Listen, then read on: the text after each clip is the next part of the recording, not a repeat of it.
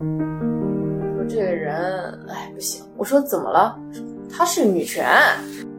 很多女人就说：“哎，我负担着育儿，负担着经济，我还要负担着我老公的什么情绪啊，什么婆媳的问题，我干嘛给自己添那么多乱呢？那我如果只是想要一个育儿的话，孩子，那还更简单了一些。这个结构性的父权制的现实，让我们在亲密关系里面少了更多讨论的空间。难道你不你不拧吗？我就是因为我拧过，我跟你说。”在这种真诚的你看见我，我看你的关系里，其实它可能超越了男性跟女性的这种对立或者这样子的话题。就是抛开男性主义、女性主义，我们首先都是人啊，都是一个活活生生的有血有肉、有感受的人。最后，这个妇女说：“那我们开一场家庭会议吧。”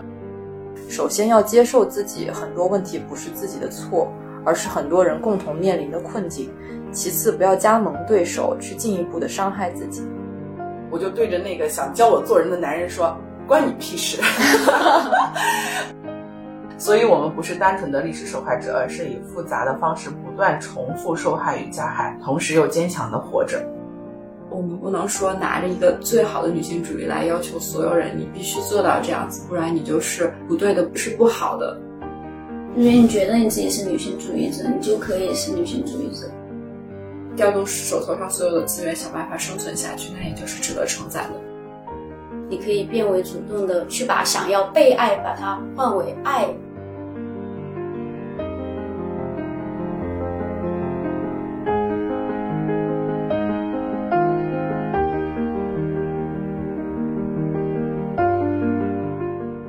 我看到有一句话很有意思，就是说世界上只有一种英雄主义，就是身为女性主义者还能和男性谈恋爱。然后今天也就想跟各位聊聊，就是你们身边以及各自就是自身来说，女性主义者到底是怎么跟男性谈恋爱的？然后以及你们觉得作为女性主义者和异性伴侣谈恋爱的时候，会不会遇到更多的问题？嗯。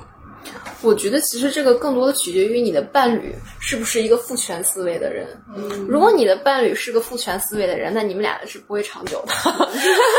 什么是父权思维的伴侣呢？就是一个，比如说秉持大男子主义，他就带有一种，就比如说男人该怎么样，女人该怎么样。他他有这样的一个框架的一个思维，然后他对你是有他对于女性伴侣的那样的一个期望和要求在的。比如说他期望你是我老婆，然后我回家之后你要给我洗袜子。差不多类似于这种的吧，或者你就应该来服我，或者说当我们比如说育儿的时候，你就应该去牺牲你的时间来照顾家里，来带孩子。我觉得这样就是父权思维。我说实话啊，就是我会觉得浙江这边的男生，我觉得真的那种冠冕堂皇抱着这样大男子主义的男生反而少了，但是他可能是以一种更加隐秘的模式去呈现的。就是大家都不会觉得自己很父权啊，大家可能都觉得，哎，我也很恋爱脑，我也很爱我女朋友，我没觉得我在用父权的思维在对待你啊，为什么你会觉得啊，我是个男的，我就什么都都是错那种感觉？那你什么时候发现说你这冠冕堂皇，其实你这下面还是父权主义的思想？我会觉得其实它更多也确实是结构性的问题，就是。你现在女性在选择进入婚姻的时候，会这么的防着，或者说害怕被恋爱脑吞噬，更多的是因为你进入婚姻之后，包括进入生育之后，那个成本实在是不是几笔彩礼什么可以可以估量的，你要付出，包括那些隐形的家务劳动。那种你生育之后对于职场上面晋升空间的折损，这些都是不可用金钱衡量，而而也没有去实打实的去呈现给男性，或者说他们其实是是知道的，但是他们不愿意更清楚的去说出来这些，因为这个本身就是他们自己利益的一部分。如果他们要选择去更多的呵护女性，那肯定那只能再让出他自己的利益的蛋糕。那这个大家都是逐利的，哪怕是婚姻的组团里面，那我我会觉得男性也还是会倾向于保守自己的利益。更何况现在社会大家都是这样，那就是一个很好的一个理由，他可以不去说什么和做什么，他就坐享了这种既得的利益。他大可去扮演一个，也不是扮演吧，可能也是真心实意的去对你好啊什么的。但是那些女女性在走入婚姻之后的成本，就是很难以去去估算。嗯，我的感觉是，这个结构性的父权制的现实，让我们在亲密关系里面少了更多讨论的空间，因为它好像这个结构性就导致了它是有一个基准在那里。就是不可动摇那种感觉。对，然后如果你想要挑战它的话，你需要重新讨论，而不是说，就比如说我们到底家务事由谁来做，孩子由谁来带，本来就是应该两个人去讨论的问题。现在就是变成，如果你对这个不满，你好像要挑战这个事情，你再来讨论它，然后再来解决这个问题。但其实我觉得，这好像都是可以有两个人来讨论的问题。那那如果你说现在的很多。经济能力比较有问题的一些女性，或者说她自己就是很享受在家里面做家庭主妇带孩子，那她能不能留在家里面就带带孩子，然后就做做的家务，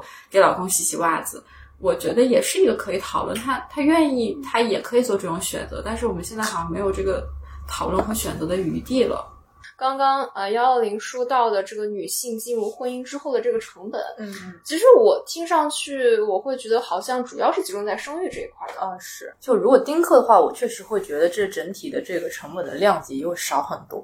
衍生后代的这个利益其实是夫妻两人共同享有的。嗯嗯。习惯上来说，女性付出的更多的是时间、嗯精力、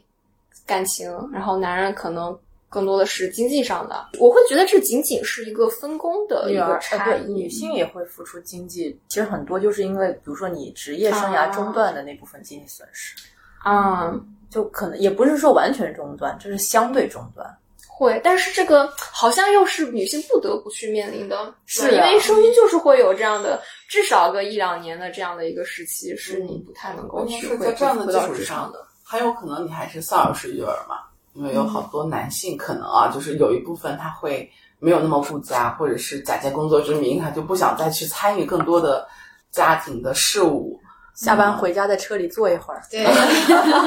对，就是虽然也能理解作作为一个男性会面临的压力，但是这个事情就是你少分担一点，那女孩女性妻子就要多承担一点。要么就是婆婆或者或者自己的妈妈。嗯。所以现在就是流行的这个什么去父留子，又被炒起来了。然后就很多女人就说：“哎，我负担着育儿，负担着经济，我还要负担着我老公的什么情绪啊，什么婆媳的问题，我干嘛给自己添那么多乱呢？那我如果只是想要一个育儿的话，孩子那还更简单了一些。”嗯，所以好像就更想得开了。那其实走路婚姻更没有必要了，似乎。这和国家的大政策也没有很背离。对。所以就是说到这个女性，女性的这个身份，我觉得在我这里是呃遇到很多问题的。比如说，我的家庭就是一个非常父权的家庭环境。呃，在爷爷还在的时候，全部的家庭成员都是要尊重他的意见，听他的。那么爷爷。爷爷如果不在了的话，那么下面就是你的家庭，你的爸爸是要说了算的，呃，所以，呃，我几乎是等于逃出了我自己的原生的家庭，因为那边的原生的环境就是这样一个，嗯，父权的体系里的，而且又是小的这种县城，你是要面临很多人对你的这种凝视也好啊，关注也好啊，你在这个关系网里是作为一个可能有一点点小想法的女生是很难感觉到舒适的啊，所以。老家对于我来说好像就已经回不去了。那我在大城市的时候，作为一个外来的女孩，就面临了很多的困境吧。呃，首先你融入这里，你也还是要重新去呃交朋友、交男朋友、再找工作等等的啊，这每一步都是挑战。那到后面到了呃，就我个人而言，到了这种婚恋的部分呢，我就会发现。因为我对我家庭里的这个父亲这个制度是特别不满的，甚至是对抗、很愤怒的，所以连带着好像我对于很多男性都都是带着一点仇视的，嗯，或者说那种对抗的情绪是很强的，嗯，我跟他还在接触的时候，我就感觉，哎，这个男怎么这么弱，好像各方面还不如我呢，就已经在不自觉的比较了。那我怎么能看到他们身上好的一点，说跟他们还建立恋爱关系，好像？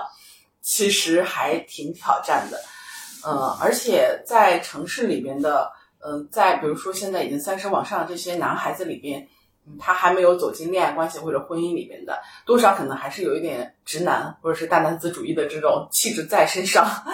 所以就面临了更多的去，嗯，遇到一个能稍微聊得来或者他能能够比较尊重女性的这种男性的几率就变得更低了，嗯。所以以至于到后面，嗯，我已经对这个事情，呃，就是谈恋爱这个事情什么的就没有抱太大的期望了，因为我感觉。呃，虽然说从概率上说不能没有，但是就是就是太难遇到这样子一个能够以一个平等的姿态跟你去相处，呃，可能他也没有那么在意你作为一个女性的什么生育价值啊，各方面的那种传统性的价值上，能够去平等的对话，然后以更开放的心态去跟你聊聊这些话题的人，嗯，所以我就有一个挺明显的感觉，发现，哎，就是城市里的女孩子，我觉得她们都。呃，挺努力的，而且想法也是很独立、很自我，接受一些新的思想啊，等等的。你怎么与与我们年龄段大致相相匹配的男孩儿，好像他们还停留在一个很传统的阶段。嗯，对于女性的这种要求也好、审视也好，还保留着很很传统的特点吧。我感觉这好像是精英男性身上所难以避免有的一点，就是他们当他们拥有更多财富。然后更多权利的时候，那个父权制的既得利益者，他们就会想要更多的去攥稳自己的那些东西。然后我之所以跟一个人结婚，是为了你能给我带来一些情绪价值、生育价值这些东西。但是我其他的，我我我就是拿这些我的物质条件来跟你做交换的。在这些精英的男性身上，我还蛮难能看到说，就是他对女性有有一种，我觉得可能都是违背他。本身所在那个位置的一一些理解、一些反思，对对对，让渡自己利益的反思，对是很难困难的，对，嗯，那就不找精英了呗，对，精英有什么好的？对，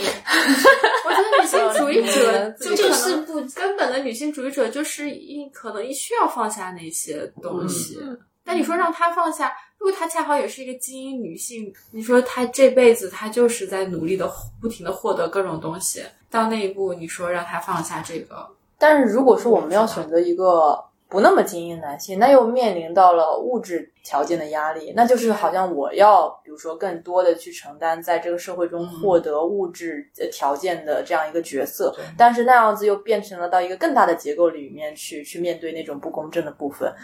因为作为一个女性，本身天花板就是会相对来说。更低一些的，包括他们去形容那个性别平等指数，也是用的是天花板指数这个这个概这个概念，就是我们的每个国家都是存在着天花板的，然后有可能东亚这几个国家的天花板又是更相对低一些。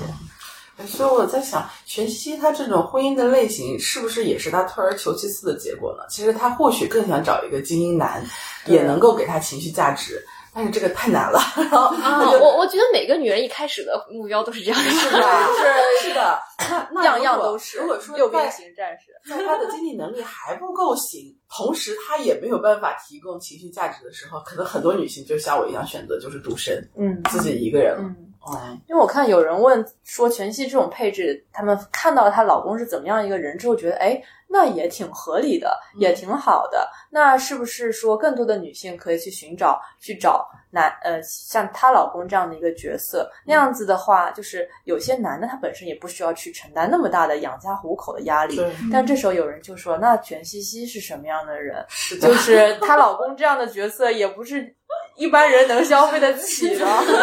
因为有一个这种女孩的例子，就是也是。呃，这种大厂女孩嘛，然后呃，也是找对象找了蛮多年的，就是他自己是外形条件是一般，但是他就是工作能力特别强，赚钱能力特别强，在杭州有两套房子，在别的地方还有一套房，都是他自己一点点打拼出来的，也有车。但是他就在找对象的过程中特别不顺利，然后后来呢，就是各种机缘巧合吧，就遇到了一个也是家庭可能是农村的，然后经济条件很不太好，说是可能结婚的时候就只有自己一点积蓄，家里是没有办法提供支持的。但是他性格是很温和的，很适合这个女孩子，稍微有一点点强势的这个感觉，能够配得上。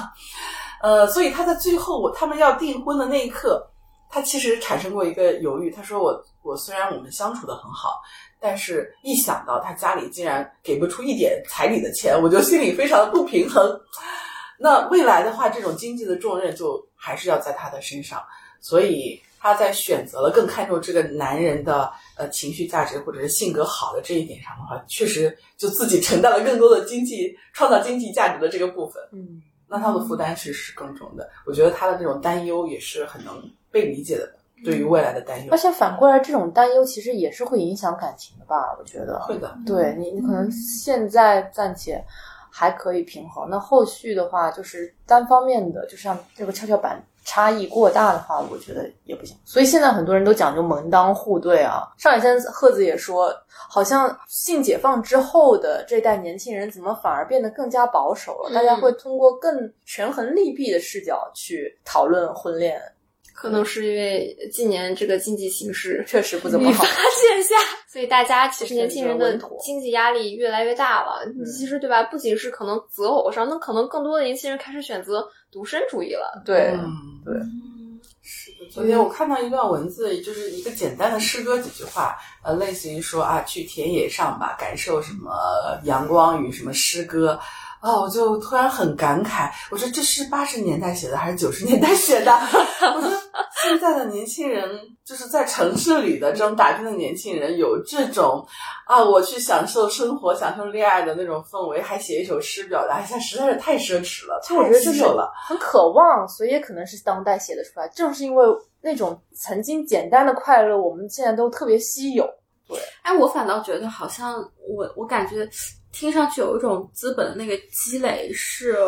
那个欲望是无止境的，因为想起来了，可能八九十年代我们的经济条件真的有现在好吗？我觉得可能也不一定，但是那个时候我们可能。工作时间更短一些，我们更有更多的时间去陪自己的家人，陪自己的孩子。嗯，然后可能我们没有赚太多钱，吃不上多好的东西，但那个时候是满足的。但现在可能，你可能即使有了两套房子，你还是觉得我的生活是没有担保的。我可能想要的是一种体面的生活。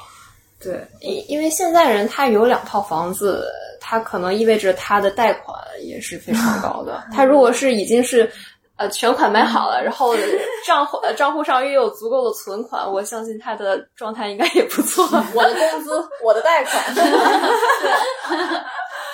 就对，因为其实八九十年代的时候，其实那个时候虽然经济情况没有现在这么好，但是它整体是向上的。那个时候是是在往越来越好的方向上发展，而且那个时候。就是，呃，其实新中国成立对还还没有很很久，其实大家都是充满希望的。那近年来，对吧？那现在国际形势也进入深水区，非常紧张。然后其实大家越来越看不到希望。是是是，由于这个希望的缺失，然后经济形势又确实不好。其实我觉得现在有点开始进入这个低欲望社会。嗯，我感觉是不可遏制的和不可调转的。就是包括那个上野千鹤子也这样说，铃木良美。这一代年轻人以及比他更年轻的这一代，我们是有的时候，我们这一代人恰恰是由于选择太多，反而更加的迷茫。而且我真心觉得，可能虽然父母那辈的经济条件没有我们这一代好，但是整个的这个精神面貌和幸福指数确实是不如从前。嗯，是这一切，我不知道他们在比如说给我们催婚的时候，能不能理解到年轻人这种痛苦的。不太能，我觉得应该不太能，大部分应该不太能，但是偶尔能听到有一小小小部分的人说，说也是感慨于说你们现在年轻人的竞争压力比我们那时候大多了，可能会输个那么一点点吧，能偶尔没有很具象化的体验了，嗯，对，什么一代人有一代人的女性主义，是是。的，那我 Q 下一个话题。又聊到一些无解的命题，是的。这些年，女性主义好像也不止被看作某种运动或者政治议题，它也逐渐的融入到了我们日常的生活之中，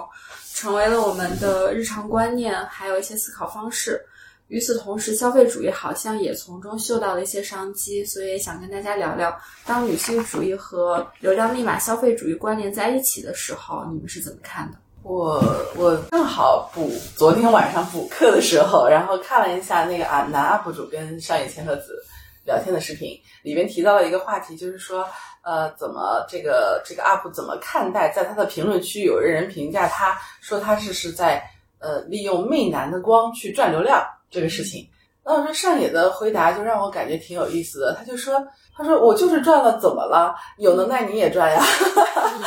就是这一部分的红利，你就是吃到了呀。那对于女性主义者来说，嗯，我觉得是更好的。就是有男性为我们发声，那我是更好的。所以我在呃延伸着往消费主义这边想一下，那既然他们觉得女性主义是可以成为一个消费符号或者怎样子的，那是不是也可以借着这股力量，让更多人去了解女性主义？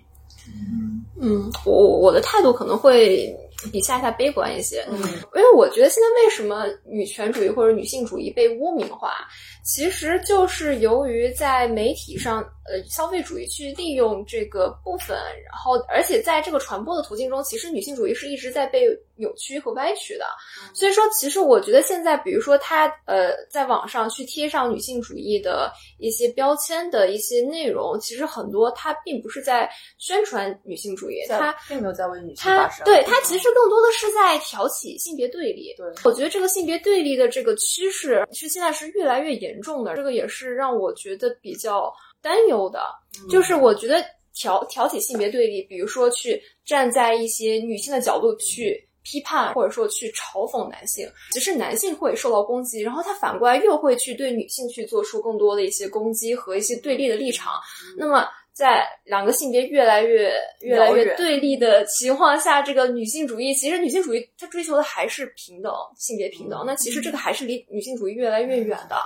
嗯，而且性别其实性别对立越来越严重，我觉得是会导致越来越多的问题的爆发，就是包括现在的。结婚率啊，生育率啊，包括我觉得大家恐婚、恐育，包括其实情侣之间不能和谐相处，家庭之间不能和谐相处，我觉得都是建立在一个性别对立。但我觉得这种性别对立不是女性主义的声音挑起的，它是本身就存在的，只是把这个问题给暴露出来了。是之前只是那么多万万千的那些女性就选择了沉默的接受他们的命运。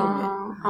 我是觉得现在是有很多很多内容，它比如说。它是为了吸引热量和哦，就是为了让你吵架。对，然后他去他去刻意去挑起一些两两个阵营的一些一些对立，然后他再打上女性主义的标签。那么很多人他就会误以为这个就是女性主义，或者说他也想要去，他就去分一杯羹，去盲目的去站到了其中一个立场上，然后去标榜自己是某一个主义。所以你觉得这一部分人他是跟资本的这个背后的运作是有关系的？我觉得现在其实很很很少有东西能够完全的脱离消费主义，就你包括比如说这次上野千鹤子的这个事件，嗯，对，那其实可能我们去听到了一些这个小道消息也好，或者说是它背后的这个策划也好，它其实也是去为了挑起，嗯，然后去去去扩大热度，然后去销售这个书。那么，其实，比如说，我们作为他们这些中间的众多环节的一个分子，我们去接收到了很多信息，其实是他们想让我们去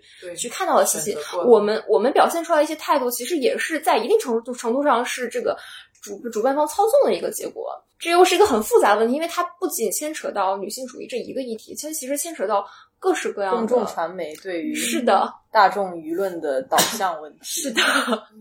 我在想，消费主义和流量密码，它本身就是父权制的一种盈利方式吧。所以从本质上来说，父权制不可能用这种方式来形成真正的女性主义的。它，但它有可能起而且促进的影响。我我我记得我之前看到淘宝上的一些品牌啊什么的，就是它打着比如说。大码女性也可以穿的一些衣服，然后以及一些非常舒适的胸罩，然后不会让你去呃穿着很难受或者怎么着，比较大的那种啊，对，就比较舒适啊，怎么着，然后强调这个是女性主义的东西。但是我看一看那价格也也都挺贵的，我觉得应该不是我会买的。女性主义溢价了，对，就是 女性主义在这个里面是是某种。被男男权社会所收割的，对收割的一些东西，嗯，觉得很难受。但是有乐观的一面，因为我看戴锦华老师的一个访谈里面就提到说，近几年就以前还是大女主剧流行，但大女主剧的本质可能还是就是模仿了男性那种爽文的模式，就是让他以一个类男性的一个身份去取得了一大大批量的成功。但是另外还有一一些正在演变的，就是比如说耽美剧啊，然后像《创造幺零幺》剧，就是确实是类似于消费男男色的这个时代是开启了。然后这个一旦开启，其实其实也不太能够完全就遏制住了。就是呃，我们用男性进行女性凝视的方式在凝视男性，而且这个过程是用金钱来投票的，确实是有生意在的，它是可以存在的。当这种力量越来越大、越来越大之后。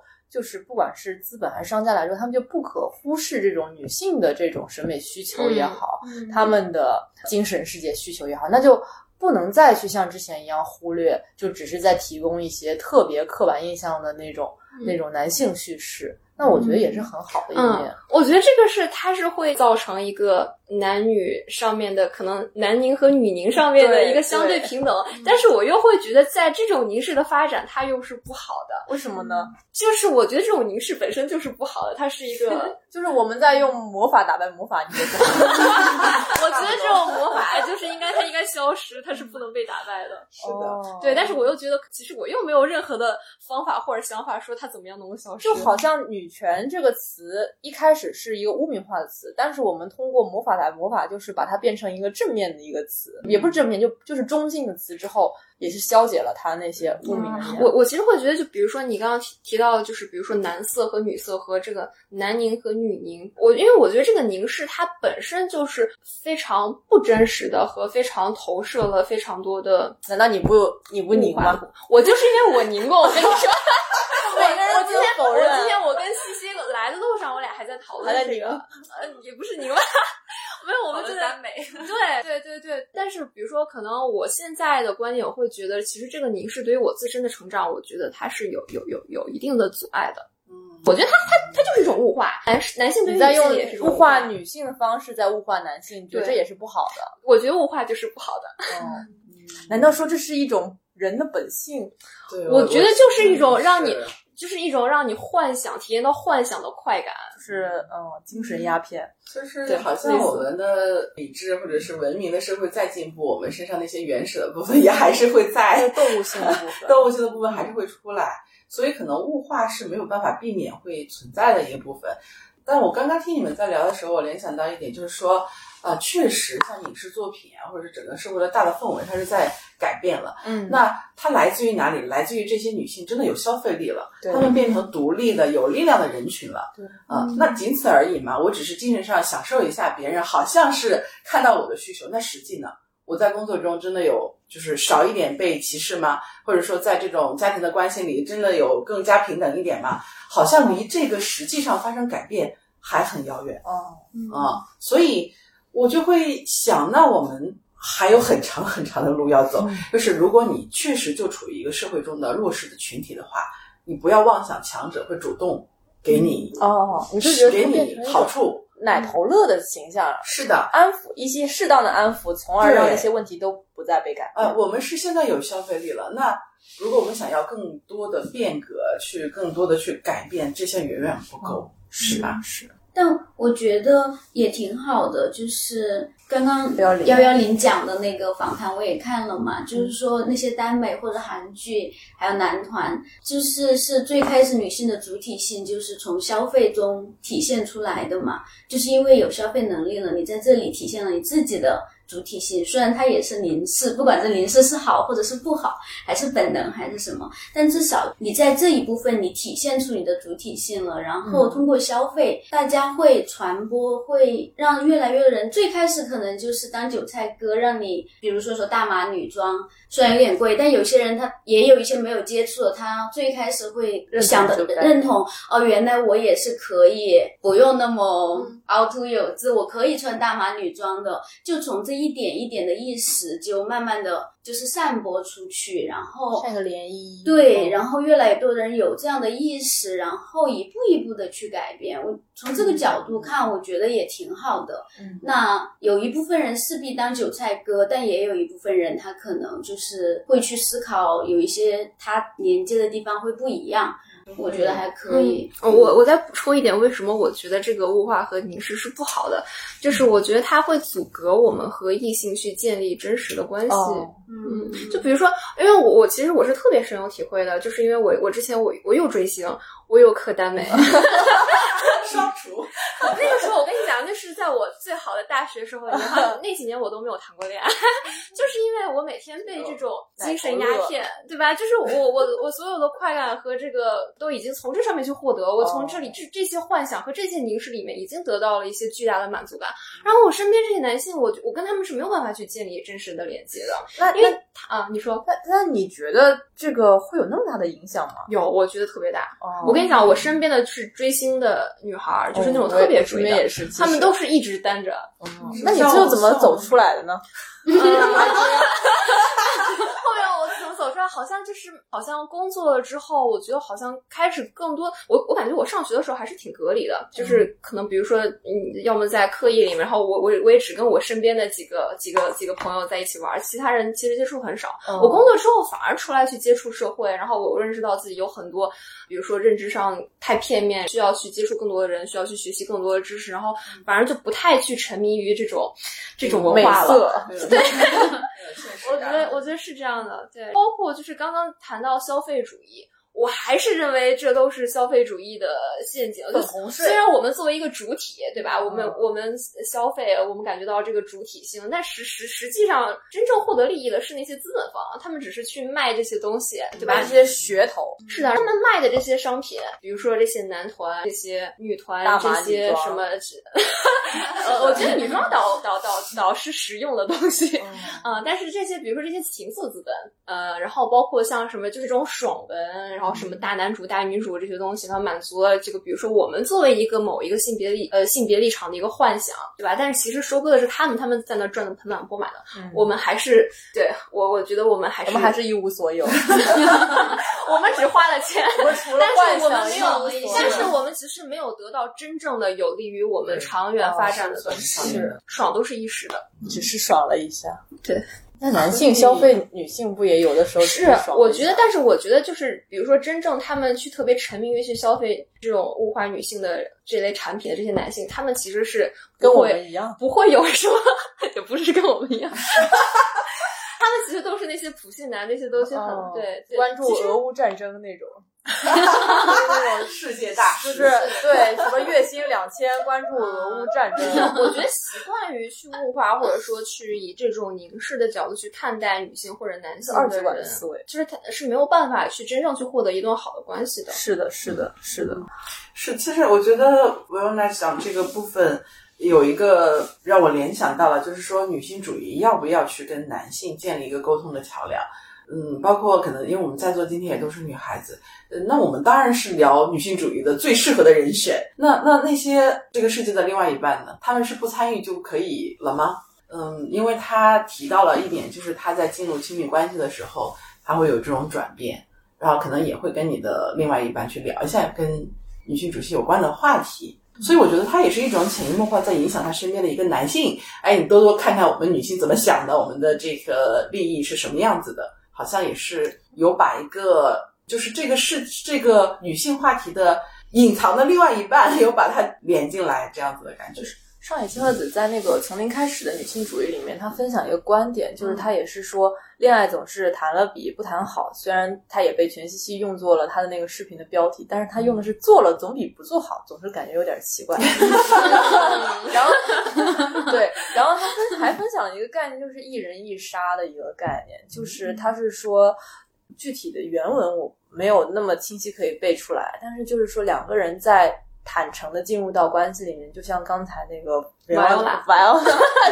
瓦欧拉、瓦欧拉分享的一样，就是两个人的那种很深层次的、逐渐的建立，而且这个过程他他用了“杀”这个动词，他这个“杀”，我我觉得他也是带我的理解是那种旧的一些观念的死亡和新生，然后这个是两个人这个亲密关系里面去建立的一种很深度的连接，嗯、是那种浅层的关系里面。所不可替代的，也是一种很无穷的魅力，所以我也是觉得谈恋爱是一件很美好的一个事情，但是你要选择你的合适的对手。嗯嗯嗯嗯，是的，是的，在这种真诚的你看见我看你的关系里，其实它可能超越了男性跟女性的这种对立或者这样子的话题。就是抛开男性主义、女性主义，我们首先都是人啊，都是一个活活生生的有血有肉、有感受的人。是的，是的，对，可能我们面临的作为人的困境，要比作为女性主义的困境，其实还要多得多。其实有很多可以关联的部分，但找到那个真正合适的对手，我觉得确实也挺不容易的。因为其实解放了女性，同时也是解放男性的一部分。她可以不需要一定要像之前，如果男妈妈形象或者男保姆形象是非常奇怪的，但现在我们可能渐渐的就觉得也没有那么奇怪。就是随着我们的解放，他们的利益也是可以凸显出来的。我我觉得真正的女性主义其实是去性别化。是的，是的，是。就是我觉得大家去把这个性别这个标签给撕掉去去掉去。对，对啊，就是女性她首先也是个人啊，你作为同样是人类的一份子，难道我们不应该平等？应该互相尊重吗？嗯嗯。但是仿佛为什么这确实是女生在谈论的比较多？是究竟是这个利益过于的小，或者说是过于的后置，然后让我们的男同胞没有能够去提炼出女性谈论女性价主义的价值呢？这个问题，我我我在今天咱们聊天过程中，我得到了答案。嗯，就是大 夏夏说到，然后包括那个娜娜说到的，他们这个创伤，我这个创伤可能是特别普遍的。然后为什么可能我我会成为一个幸存者，就是因为我没有。这个创伤，然后我的这个家族又是一个不像夏夏，他说他是那边是父权的嘛，是我这边其实是母系的，因为我我家我老家这边是就是这个家族这边是我外婆说了算，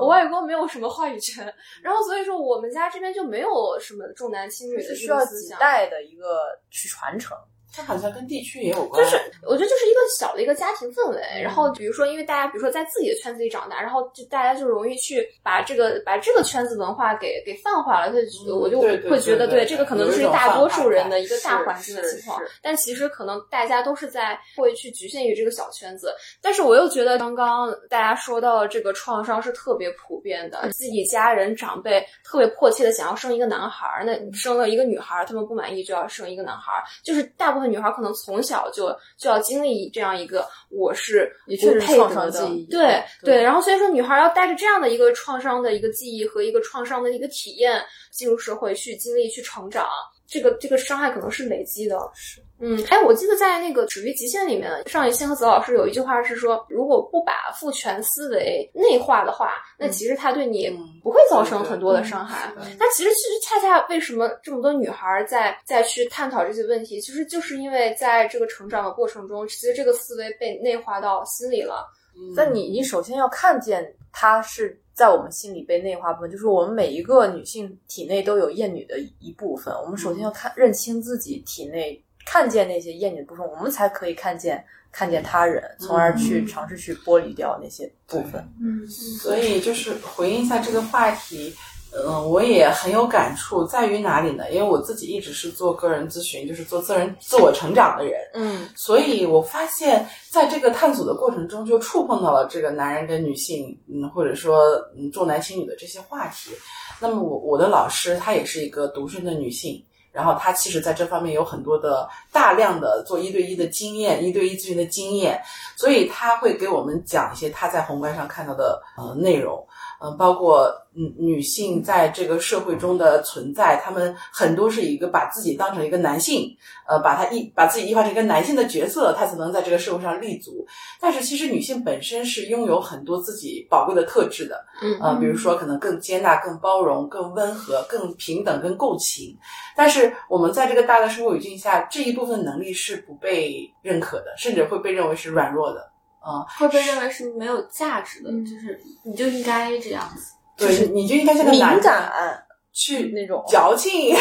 情绪化。对对对，呃，就是有一些负面的词，包括我在我们在心理的小组里边，就会发现，我会跟一些组员在表达的时候发生碰撞。这个点在于我在这个组里袒露了一些我作为女性的柔弱、私体创伤，但我发现，在表达这一部分的时候，同时有男人跟女性起来攻击我啊啊！对他们会跳出来说：“夏夏，你这样子不行啊，你应该。”独立，你应该坚强起来，你不应该总是这么就是沉溺于情感，或者是这么柔弱。你这样是没有人会去帮你一把的。你总是这样子的状态。呃，不仅有男生这样跟我讲，也有女生跳出来这样跟我讲。但我那个时候确实就是非常受伤，因为我觉得我来成长就是要接受我心里软弱的一面。嗯，我我要面对我的这一面。这是我作为自己的成长之路上必须要跨过的一个坎儿，因为我之前就是要当一个男人一样坚强，假装坚强，要很压抑自己女性的特质。那么我发现哦，原来在一个成长的圈子里，其实暗地里很多人就是保持着我自己是不能做一个柔弱的人了，无论男人女人。嗯啊，所以我在看到别人软弱的时候，我就很生气。你不能这样，我要嗯为你好的姿态去给你一些建议，指导一下你。他们说的恐弱那个心理，是的，就有这种。然后我我在那一刻的时候，我发现我的第一个念头是，啊，好像他们说的对，好像我我我就是有点软弱啊，我好像这样做不对。嗯其实那我觉得是我的第一反应，但是我回过头来又一想，我说哇，我人生的这么三十几年里，这样的声音真的太多太多了，我不停的被这样要求，不停的被这样对待。到了我走到心理成长的这一步了，我依然还要被我的组员们去指责，可见这个这个概念在我们我的内心跟对方的内心有多深是啊！所以我那一刻突然就醒悟了，我就对着那个想教我做人的男人说：“关你屁事！我就这样了，我就矫情了，怎么着了？关你屁事呢？我接受我自自己女性的部分，有可能她是看上去非常柔弱弱弱的、黏黏糊糊的，让人很难受的。或者很无力的对对，是的，然后我们的老师看到了这一切的发生，他就点了我们一下，说：“其实你们就是站在这个社会上不同的女性的立场跟男性的立场。呃，像像我的话，我是更自慢慢在接受自己女性的存在的这一部分，但是那也不能否认，很多人呢是以男性这个思想为主导的。”啊、所以会有这种碰撞出来，我会发现啊，他对于我自己的女性身份的认可是一个启发或者是启蒙。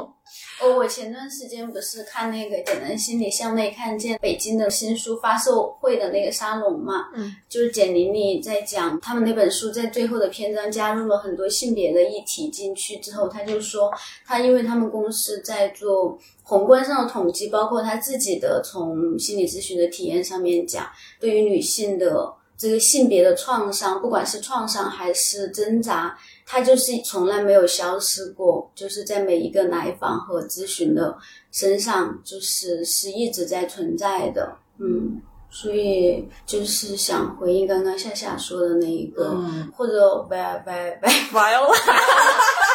我应该换个名字，不是适合这节可以吗？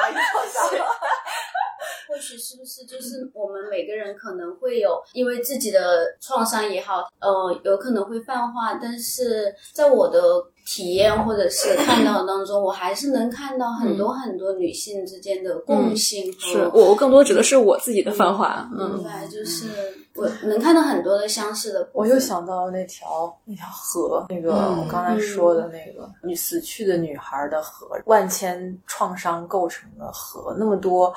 那个指责、攻击和说你太软弱的那个声音汇聚成河，就是那个嗯动画也很形象，对，非常漫长的一条河。嗯我听夏夏刚才说，就是作为女性的那个软弱的部分不能被接受。其实我觉得，可能父权制社会里面，女性主义所要探讨的，并不是，并不只是女性跟男性的这种差别，这种巨大的不公，而是强者和弱者之间的。可能在很多语境下，那个弱者是女性，所以他们就会成为更柔弱的一个，然后，然后那个柔弱是不能被接理解和接受的。虽然那个柔弱有她自己其他的力量所在。但同时，那个那个女性的部分也会被赋予在很多男性身上。它可能是一个人类的共性，它并不是说女性天生就是更敏感、更更能理解别人，或者更软弱、更柔弱的，而是可能被赋予了这样的身份。那有时候男性可能他们天生也会有一些这样的时候，他们就会被说成是娘娘腔，嗯然后就被遭受这样的攻击。所以就是心理学上也会去想讲，就是说这个性别的特质是被后天构建的，其实并不是先天你就应该这样，你就应该那样。那么人心里会有这种两种性质的特质，可能我们用一个词女性特质去形容它，男性特质去形容一另外一部分。那么现在能看到就是男性特质的这一部分是更加主流的，更加被认可的。嗯，所以我们在说女性主义的时候，也不是在说要为女性争取权益，而可能是为弱者、为那个被被资本抛弃的那一部分人所争取更多的权益。是的，我记得上野老师的书里就有明确的提到这一点，所以他就想构建那种你哪怕是弱者，你也可以有应有的人权，或者是被尊重的对待的这样一种社会。而且他在表达很多事情的时候，我觉得他是非常在自己女性的温和的那种感状态状态上的，对他没有强硬的说让我变成一个男人，我来在表达这些。他接受自己的内在，可能就是会有女性的这些性质特质。他想站在这样子一个立场去构建一个平等的关系，而不是我要先变成你那样才可以。这样有很有力量的，温柔，嗯，温柔有他自己的力量。嗯，我们最近也看了很多东西嘛，然后群里面大家也分享了很多，想看看大家有没有想要各自跟我们听众朋友们分享的，你们最近看到比较有共鸣的一些内容和观点。哎呀，我好像忘记准备这个部分了。啊，我刚才听到就是你们说的那些部分，我其实想到了我我之前看到的这块儿，也是那个戴锦华老师跟千鹤子老师的对谈里面，他说在中国，呃，市场经济是我们高度浪漫化的市场本身的力量，我们相信市场能够带来更多的公平公正，但我们切实感受到的却是市场把所有不公平都合法化、自然化了。比如我曾经被问到为什么会对代孕这件事情愤怒，这难道不是一个你情我愿、公平交易的市场活动吗？然后我我看到这个的时候，我就在突然在想，可能我们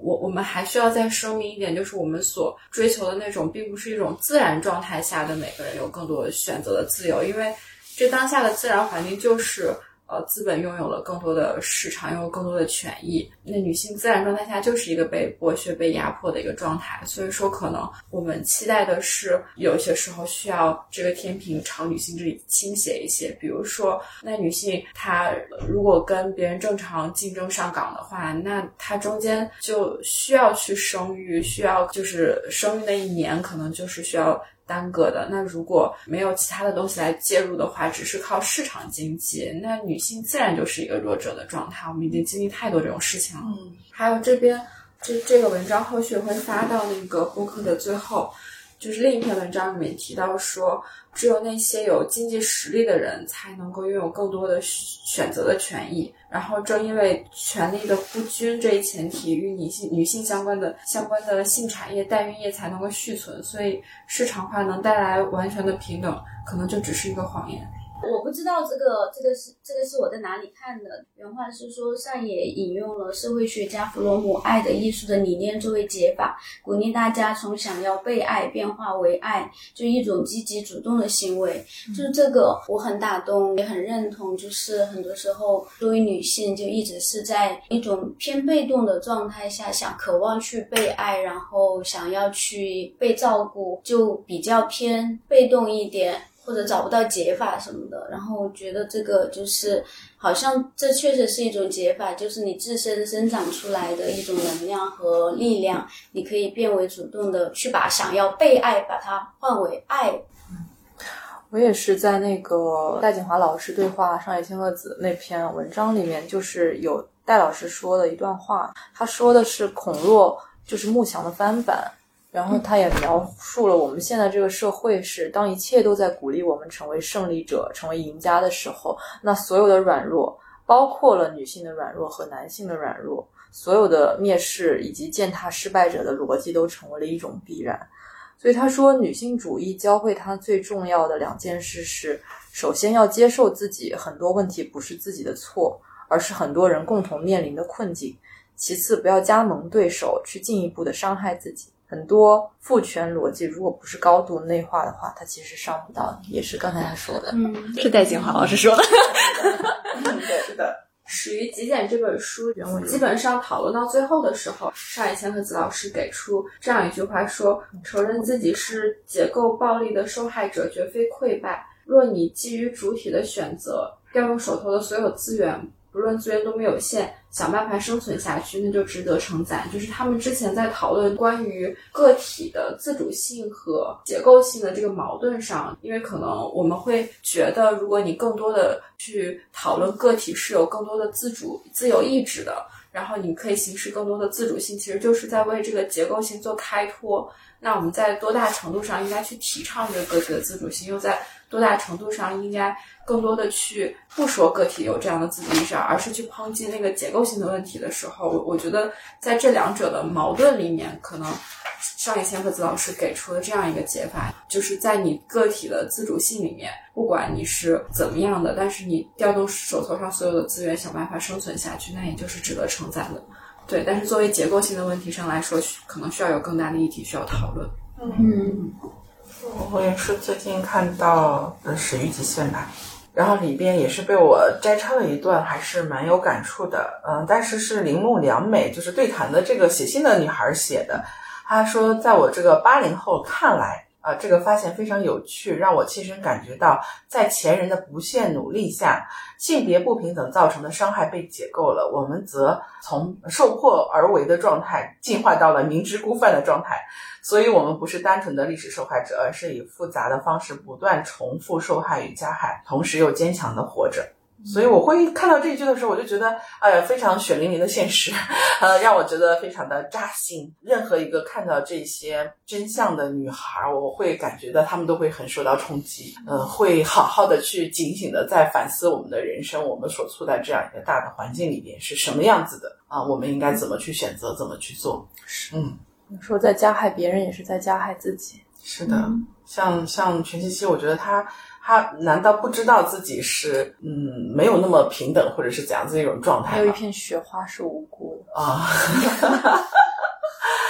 我又想到我之前看的一本书，不记得是什么，里面有一句话是不要让更好成为最好的敌人。就是我觉得可能是在当下这个拧巴的环境下，我们可能正在前行的道路上。我们不能在女性的群体内内部才去制造更多的矛盾，不能说有一种所谓政治正确的女性主义和其他不完美的女性主义之间有有有有非常多的矛盾和隔阂，那可能我们的这个女性主义更没有办法发展了。我们不能说拿着一个最好的女性主义来要求所有人，你必须做到这样子，不然你就是不对的，是不好的。而是说，可能你已经是一个不错的了，但是我们还有努力的空间。嗯嗯，我也想分享，就是戴锦华老师和上野千鹤子老师他们那个。呃，对话里的一个片段，我刚没有找到原文，但是大意是戴锦华老师给上野老师介绍，他说，呃，中国的一个情况，然后他说他感到很欣慰的是，中国的这个革命之后，妇女主任吧，然后反正在家里可能跟公公意见之间起了冲突，然后东北的，然后最后这个妇女说，那我们开一场家庭会议吧。嗯，我觉得其实这个片段特别的让我有有触动，然后就是也把这一这。这一个小的对话分享给大家，然后也是希望大家能够在自己的日常生活中，比如说我们在遇到一些各种各样的情况也好，首先我们要尊重自己的话语权，去勇敢的去发声。当我们去意识到、观察到、看到，比如说父权来自于父权制度的权利的时候，我们也能勇敢的去把它剥离开。嗯，我还有一个好奇，对于你刚刚说的，你的家庭里是母亲更有话语权。我好奇的点就在于，在这样的家族系统里边，男性的利益或者会让出更多吗？我其实我不会觉得谁是让出更多，就可能比如说在我们家那边，家里其实家务活好像是男性干的更多一些。我们家那边，比如说都是男性去做饭，对，男性做饭、洗碗，这个倒不知道。反正比如说在我自己的小家庭的话，我爸我妈他们的这个家务分工是。非常均匀的，他们好像就有一种，我感觉都有一点强迫了，就是一定要非常，一定要非常的均匀，对。嗯，家庭氛围上，我总体上感觉还是比较协调的，比较平的。对，就是比较协调。然后我觉得是一个比较团结的一个感觉。大家比如说，哪怕分工不同，可能大家也是说都是一心去为这个小家庭去去去付出的。我觉得也是个特别好的平等的相处的范本。嗯，让我们开一场家庭会议吧。这这句话确实，听上去好像如果没有在这方面受伤的话，可能就在你真实。的亲密关系里面更更不容易被这些不平等的观念所激怒，你可能就会更把它愿意把它理解为一种。思维的差异，就可沟通的部分，可沟通的部分。但如果你可能本身就受过很多这种伤害，然后又在一个女性主义的语境之下，那这个可能就是一点就爆的问题，是不是就会更习得性无助这样的感觉，就会觉得不可改变。是的，是。所以也会感慨于，像我们就是比如说中原地区，就是重男轻女还是比较严重的嘛，在这样地区里边成长的女孩，你可能又有一些觉醒的。呃，部分了，嗯。啊，所以就在这个新老的交替的过程中，你自己也还是有挺多的挣扎，你你面临的社会的环境也会有很多是跟你的想法没有办法匹配上的，所以我觉得这也是一个比较艰难的阶段吧，可能对于我这种处境的人来讲，嗯，最后我还想分享一下，就是之前那个那个端媒体那个 app 上弦子写的那块儿，嗯，里面他有最后给出一点点他觉得女性主义未来的解法。他说，父权制所争取的同样是道德上的免责，因为就像啊，我们现在可能女权主义也在人人争取做完美的女权主义一样。然后，他这个免责就会让人们内化自己遭遇的不公与不幸，以避免呃统治的危机。其实，女性主义拥有的只有话语常识，但是力量可能恰恰在于此。道德上的免责被打破，被极力掩盖的不公才会得以显露。然后，女性主义的机会正在于弥合个体的分裂，去创造新的连接。如果这是父权制所反对的，那一定是这个看似牢不可破的运行机制所恐惧的。嗯嗯。然后，所以最后一一块也想跟大家聊一下，就是我们对当下的女性主义有怎样的期待？你们是怎么想？嗯，我我自己其实没有那么高的高度去看这个问题，但是我有在一些评论这个事件的 UP 那边有收收集到一点的，也是一个心理学的 UP，他讲他就说，呃，在这个对谈中呢，其实他们探讨了跟女性主义很多的相关的现象，但是就是这个大旗立出来了，那他后面的深入的理论思考是什么呢？好像目前还没有接有人接棒这个事情往后去。那上野他只是提出了这个事情，那这个东西到底怎么去落实？像以前有了什么社会主义，有了马克思主义等等的，后续是有一大堆的思想家跟上，再把这个东西不断的实践到我们的现实生活中来吧。啊，所以好像目前这个阶段还没有看到那么多的女性主义的研究的学者去继续做后续的事情。我想后续可能会越来越多。感觉我们现在就是先发了声嘛，那具体要做什么呢？怎么推进呢？怎么推动呢？好像还是嗯期待吧。只能说或许我也可以做一点点小的我能做的事情。嗯，我觉得看这次的这个事件也会让我有一些。思考就是，我觉得可能我们对待结构性的这个问题和对待个体是需要有不同的立场的。那可能对待结构性的问题，我们就需要更团结，更去反抗这个结构性的不公。但是对待个体来说，我我可能从这次也是看到了一些我不太想看到的部分，就是。我们对待个体，我们把很多结构性的责任压到了个体身上去，去批判它本身，我觉得可能是我不愿意看到的。所以我觉得对待个体和当下的现实，我可能也希望，嗯，能够看到更多对于这种不完美当下的一种接纳，然后能在这种不完美里面慢慢的找到一条出路。然后我也想到，就是因为我自己对心理学比较感兴趣，可能在心理咨询的领域上，我们说怎么是一个好的。咨询它可能是要移除你成长的障碍，然后把你呃放回到一个可以自由做选择的一个境地。所以我觉得可能对于女权的期待也是这样，就是就是移除她去做自由选择的一些障碍，比如说给她一些真正的一些支持或者一些政策上的一一些帮助，让女性和那些弱势的人能够回归到一个可以自由做选择的状态。这可能是我个人的一个期待吧。嗯。我有时候会觉得，就如果是在互联网上去参与一些女权的话题，很容易陷入各种观念的争执和情绪，就那个感受是不是那么快乐和平静的？就觉得情绪很多。然后线下如果不是像我们这种场合聊女性的话，就普通的场合，一旦说到女性主义，任何相关的那个气氛一下就会变得很微妙起来。就不管是男性和女性说的和听的，都会一下变得紧张一些，就不是那么自然流动。所以我期待就是这个空间能够更多一些，就是不要陷入那种观念上到底是观念上面具体是怎么样子的这种争执，嗯，而是大家寻找共性出来。就是提到上面一层比较求同存异，然后在线下的时候，当我们说到女性主义的时候，那个气氛能不变的微妙起来，大家有讨论的空间，嗯，可以当做一个都不要那么紧张，然后能自然的大家一起来讨论一下，嗯不要观点不同就连朋友都做不成了，这样子。是的，嗯，我也会希望这种女性主义的这个身份和这些观点的讨论可以更。更接地气，更深入每个人。就是我会觉得，就女性主义，所谓它是一个不需要其他东西所证明，它它是一个可以自证，可以就自称自己是女性主义。如果你对这个方面还有一些期待，有一些自己的看法的话，你就不妨就称自己是女性主义者，哪怕你有一些不同的观点，也不妨跟大家讨论一下。嗯，因为你觉得你自己是女性主义者，你就可以是女性主义者。之前我有个同事，就是一边开车一边闲聊的时候，他就聊到我一个同事，他就说：“他说这个人，哎，不行。”我说：“怎么了？”他说：“他是女权。”那个男，的，我说：“啊，他他怎么就女权了？”他说：“什么让你下了这个定义？”他说：“他天天就在办公室里面说什么这样加班是不对的。”我说：“啊，这怎么就对？这怎么女权了？”